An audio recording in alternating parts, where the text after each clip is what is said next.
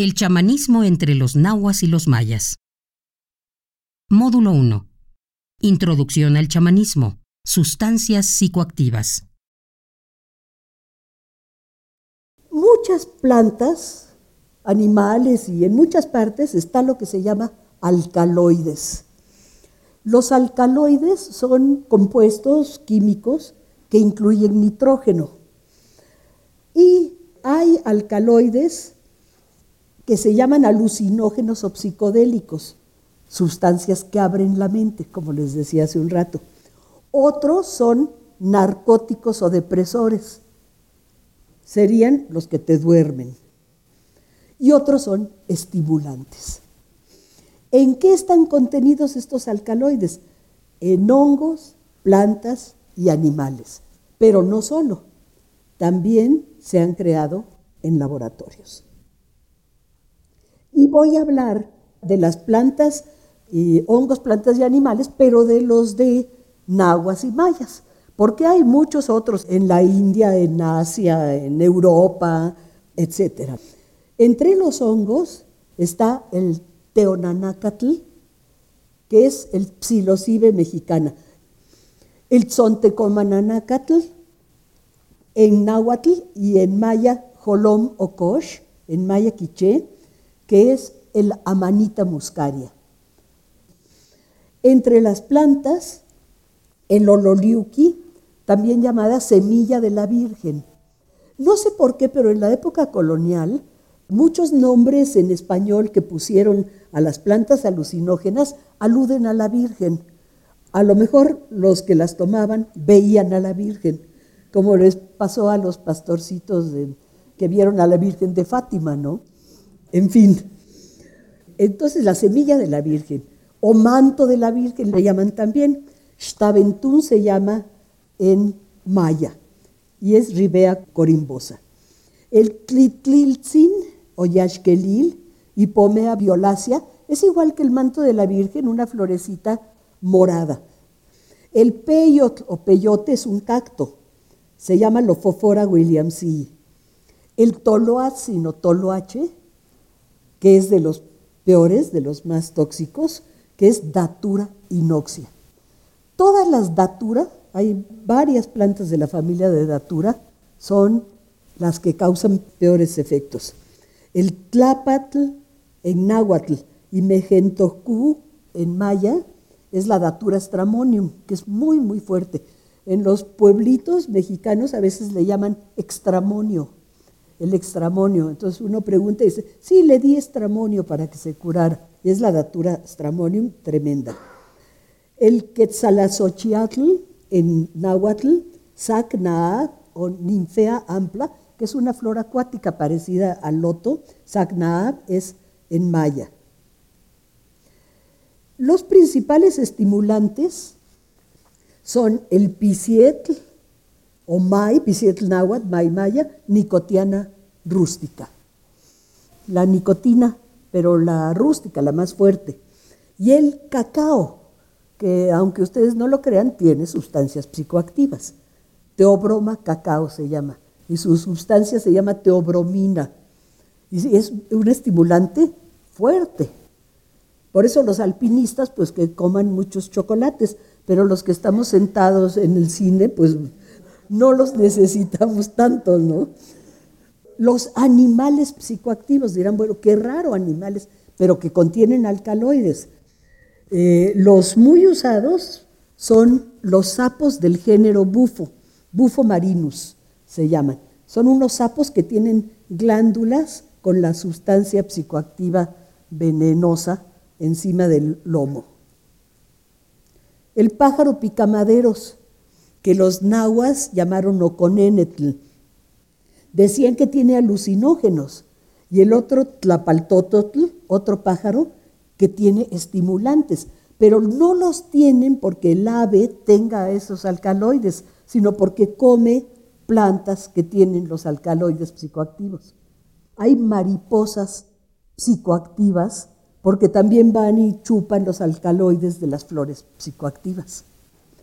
Pero esas no las usaron los mesoamericanos, esto sí. Y luego, cien pies, alacranes, arañas, hormigas, las catarinitas y otros insectos contienen alcaloides.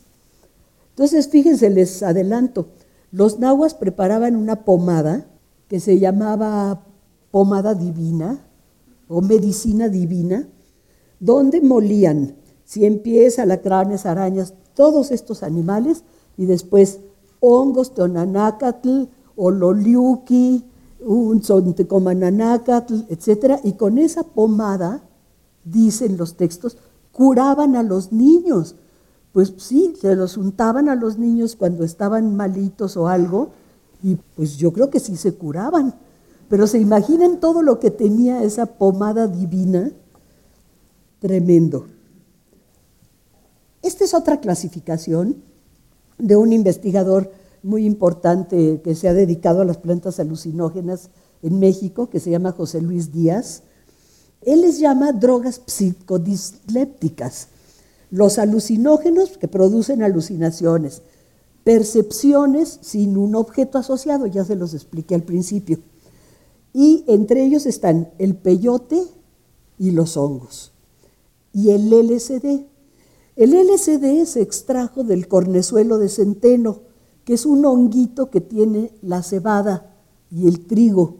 Los prehispánicos no lo usaron porque no había esas gramíneas aquí. Aquí había maíz, el cuitlacoche no tiene sustancias alucinógenas, que yo sepa. Otros inductores de trance, les llama José Luis Díaz, que producen un estado de letargo y una percepción incrementada y estimulación de la imaginación el ololiuki y el tlitlilsin fundamentalmente. Cognodislépticos les llama, que estimulan la imaginación pero difícilmente producen imaginación. Entre esos se encuentra la marihuana, es un cognodisléptico. Difícilmente produce alucinaciones, pero sí las llega a producir. Y también la salvia divinorum, que es una planta que se da sobre todo en Oaxaca y que usaba María Sabina, y otra que se llama Calea Zacatechichi, que usan los chontales de Tabasco. Y finalmente los delirógenos, que son los que nublan la conciencia. Son estupefacientes en el sentido riguroso de la palabra. Producen delirio e intensas alucinaciones. Y entre esos está el toloache, que se supone dan las señoras a sus maridos para que no se vayan, y el pisiete, o sea, el tabaco. Por eso el marido ya no se va, porque si le dan toloache, quedan estupidizados. Entonces, pues no, ya va a hacer lo que la señora quiera. De veras, son tremendas los delirógenos. Lo sabían muy bien las señoras molestas por la conducta del marido. Hay unas, unas sustancias muy importantes en el cerebro que se llaman neurotransmisores. Se los mencioné hace un momento porque permiten lo que se llama la sinapsis, que es la unión de las células cerebrales. Y esos son la dopamina, la serotonina y la oxitocina principalmente. Porque me importa mucho explicarles qué relación tiene el cerebro con las sustancias psicoactivas. La serotonina, la dopamina y la endorfina son entonces neurotransmisores químicos que llevan el mensaje entre las células cerebrales. Las producimos en nuestro propio organismo, las produce el cerebro. La serotonina es muy parecida al LSD. Se encuentra también en el tracto gastrointestinal. No sé si les haya pasado que cuando se enferman del estómago mucho, les entra una depresión espantosa, no solo porque tengan dolor y eso, sino porque entra una depresión tremenda y es por culpa de la serotonina, que está en todo el tracto gastrointestinal, el 90%. Está involucrada en mecanismos nerviosos de la percepción y la emoción, o sea, tiene que ver con eso. Inhibe la ira, la agresión, está relacionada con el humor, inhibe el sueño, el vómito, la sexualidad, el apetito. La serotonina tiene que ver con todo eso. Entonces se desequilibra dentro del organismo, su incremento da bienestar y placer. Las moléculas alucinógenas de plantas como el peyote, por ejemplo, y los hongos, el ololiuki también, incrementan la serotonina. Producen que el organismo produzca más serotonina. Y entonces estamos con un bienestar y un placer extremo. Pero si tomamos más o nos metemos más LSD o más peyote, pues pueden causar lo que se llama síndrome serotoninérgico, que es convulsiones, dolores agudos y muerte. ¿Han oído hablar que fulanito se murió de un viaje? A lo mejor le dio un síndrome serotoninérgico, es muy posible, ¿no? También las drogas como el MDMA, que han oído hablar ustedes, no tanto por sus siglas, sino porque se llama éxtasis. Es una droga de laboratorio que crearon en Estados Unidos y que toman de preferencia los jóvenes ahora. El éxtasis, el cristal es otra también. Las anfetaminas, los traficantes de drogas pues trafican con anfetaminas, pero muchísimo, porque con esas producen las drogas, las hacen en laboratorio. Entonces, todo eso incrementa la serotonina, que si no está en su nivel normal, pues estamos en un estado alterado de conciencia, ¿no? Estamos en éxtasis. Ahora vamos a la otra. Esas dos son las principales. La dopamina. Esa se encuentra solo en el cerebro y controla el sistema hedonista o de placer dentro de nuestro cerebro. Hay un sistema que está en el área tegmental ventral, o sea, en el tallo cerebral, ahí se generan unas neuronas que secretan esta sustancia, la dopamina, y las mandan a una parte del cerebro que se llama núcleo accumbens. Es una partecita como la amígdala y está por ahí cerquita. Mandan esas, esas hormonas, mandan la dopamina y producen la recompensa, las sensaciones placenteras y agradables, la risa, el placer, la adicción, el miedo. ¿Han visto ustedes a personas drogadas que se están riendo todo el tiempo? Bueno, pues tienen un exceso de dopamina. Ya les llegó al núcleo accumbens un exceso de dopamina, ¿no? Y proporciona sensaciones agradables entonces. Pero nos lleva la dopamina como algo normal a tener una conducta beneficiosa para el organismo. Por ejemplo, comer, el placer de comer, te lo causa la dopamina y sensaciones semejantes al orgasmo que a quien no le gustan. ¿Y qué produce eso? ¿Qué incrementa la dopamina? La cocaína, el opio, la heroína, la nicotina y el alcohol. Eso promueve la liberación de dopamina. Entonces, si alguien combina cocaína con alcohol, que puede pasar, lo hacen muchos, ¿no? O sea, combinan o, con nicotina, o bien el tabaco como lo usaban los chamanes y lo usan los chamanes, bebido. Entonces, esto produce fuertes efectos de bienestar y placer, muy, muy fuertes. Tan fuertes que el individuo se queda ansioso de seguir viviendo eso. Y entonces se sigue metiendo cosas que le incrementan la dopamina, sigue sintiendo esas sensaciones, las extraña mucho si deja de meterse la dopamina y entonces se hace adicto.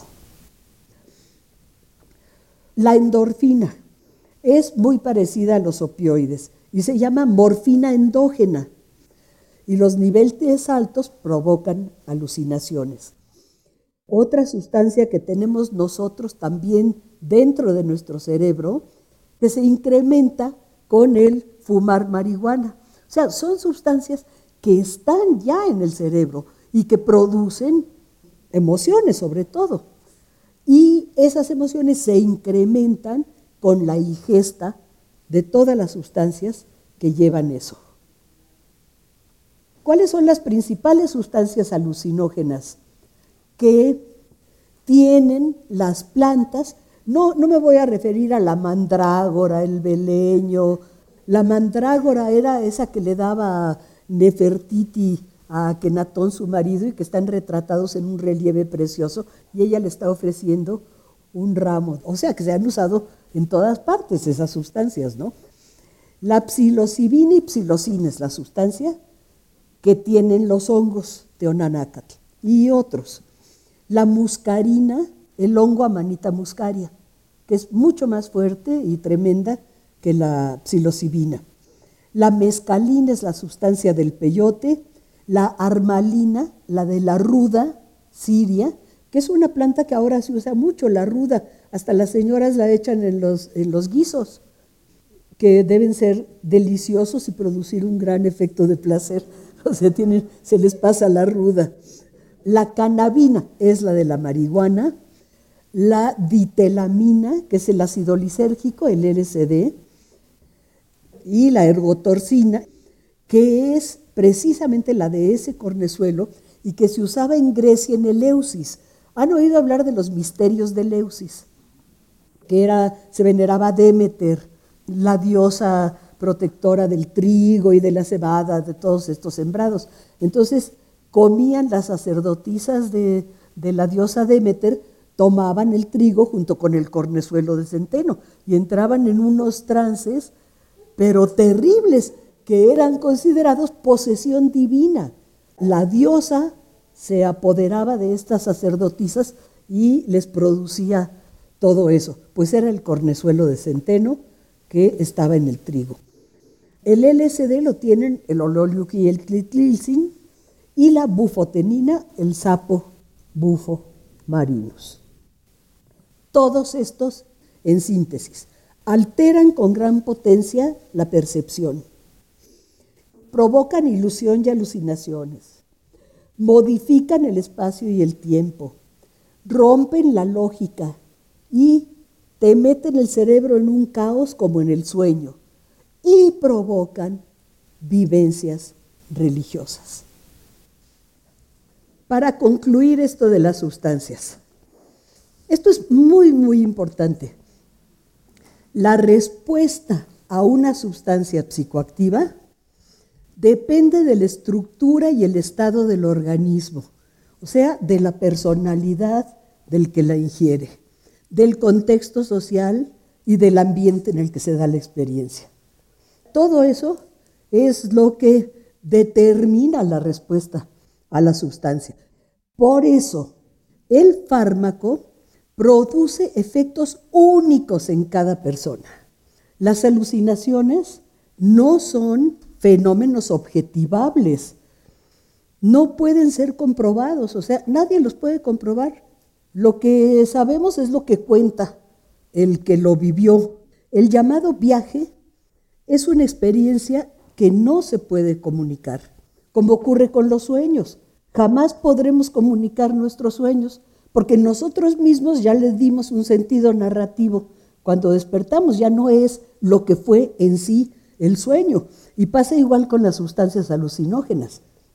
Lo que se vio, lo que se vivió, sobre todo si son alucinaciones, o sea, sin referencia a un objeto real, pues menos cómo comunicar eso. Por eso yo considero que es completamente incorrecto llamarles enteógenos. Ahora mucha gente les llama enteógenos. Unos les llaman drogas, otros les llaman enteógenos. Pero enteógeno significa Dios dentro de nosotros.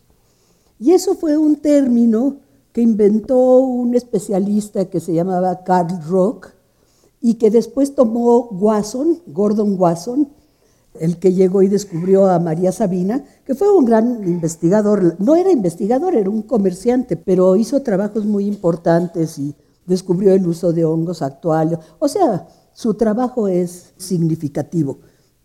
Pero él les llama enteógenos. Y ahora mucha gente se le hace feo decir droga y dice enteógenos. Significa Dios dentro de nosotros. O sea, que yo me como un peyote y meto a Dios dentro de mí.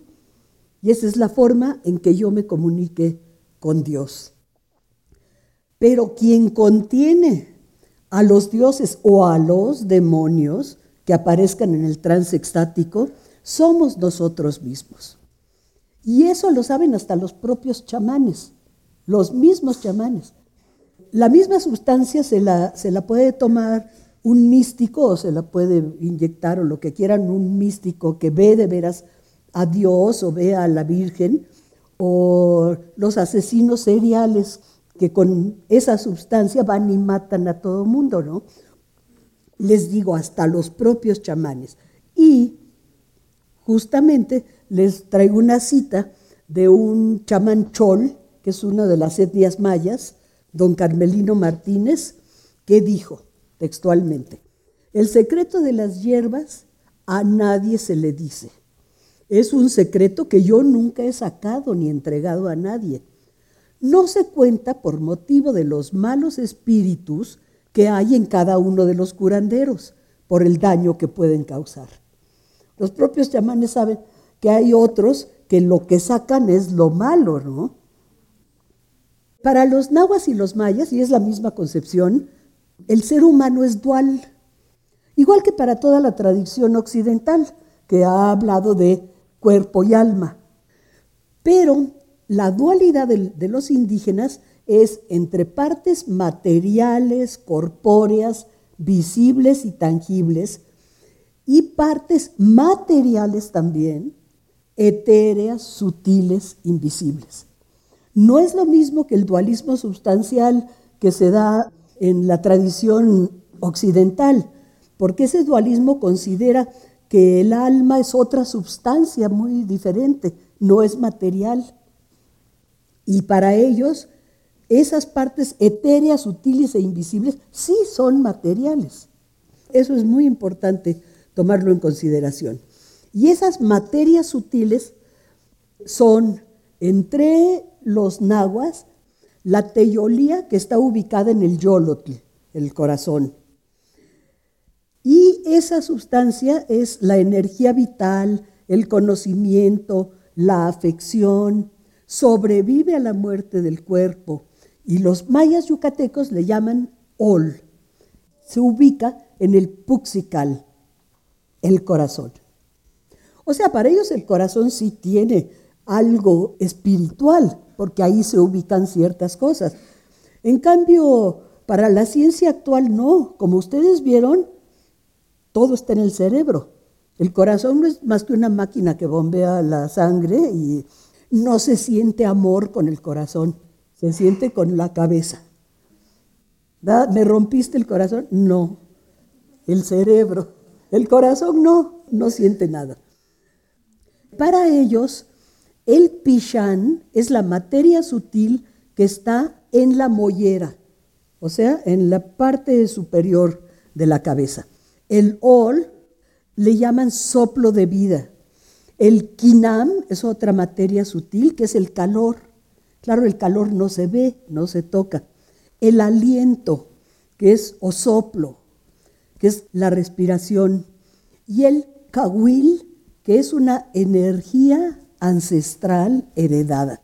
Es una especie de, de energía del linaje o de la familia que se va heredando de padres a hijos. Eso lo creen ellos, los mayas yucatecos, pero nosotros sabemos desde el punto de vista científico que lo que heredamos es el genoma. Es así como que traes los genes de tus padres, abuelos, etc. Ellos tienen el cahuil. En la época prehispánica era un dios que se llamaba así, porque era el dios de los linajes gobernantes. Los otziles y celtales actuales le llaman chulel, espíritu indestructible que después de la muerte, creen ellos, permanece un tiempo en el inframundo y después reencarna. Los otziles de hoy. De la época prehispánica no, no sabemos, pero de ahora sí. Y corresponde al pichán, porque ellos dicen que se ubica en el corazón, pero corresponde al pichán de los mayas yucatecos, porque es el que sale en los sueños y los éxtasis. Entonces ahí tocamos otro aspecto muy importante. ¿Qué pasa en el sueño y el éxtasis? Éxtasis quiere decir salir. se sale el espíritu, se sale la materia sutil a vivir cosas que son tan reales como las que vemos durante la vigilia.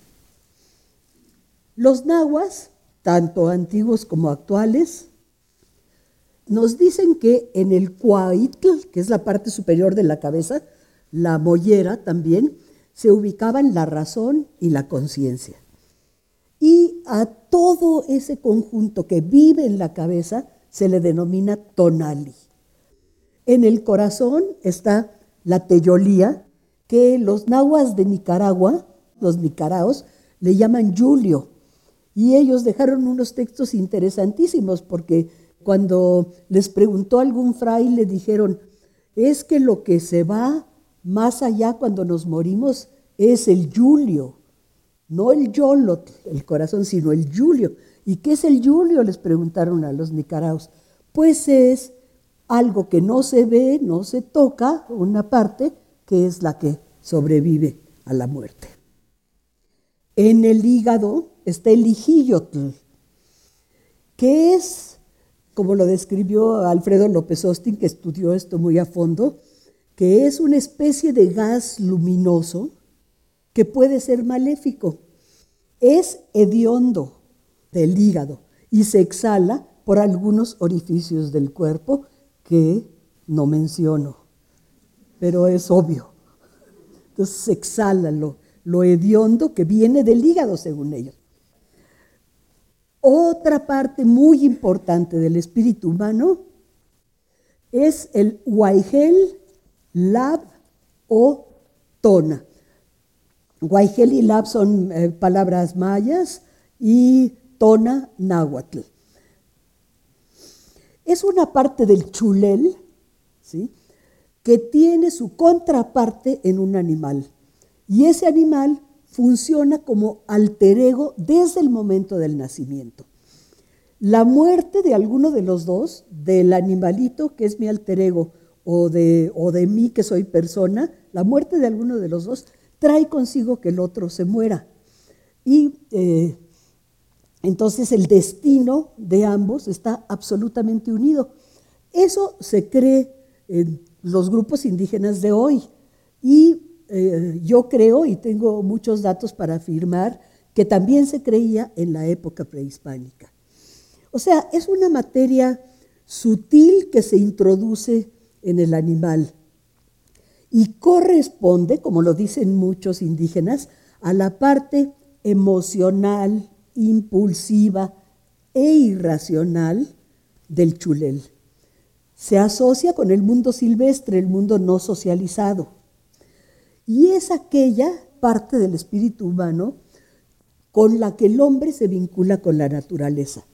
Es un mediador entre el ámbito socializado del ser humano y la naturaleza silvestre.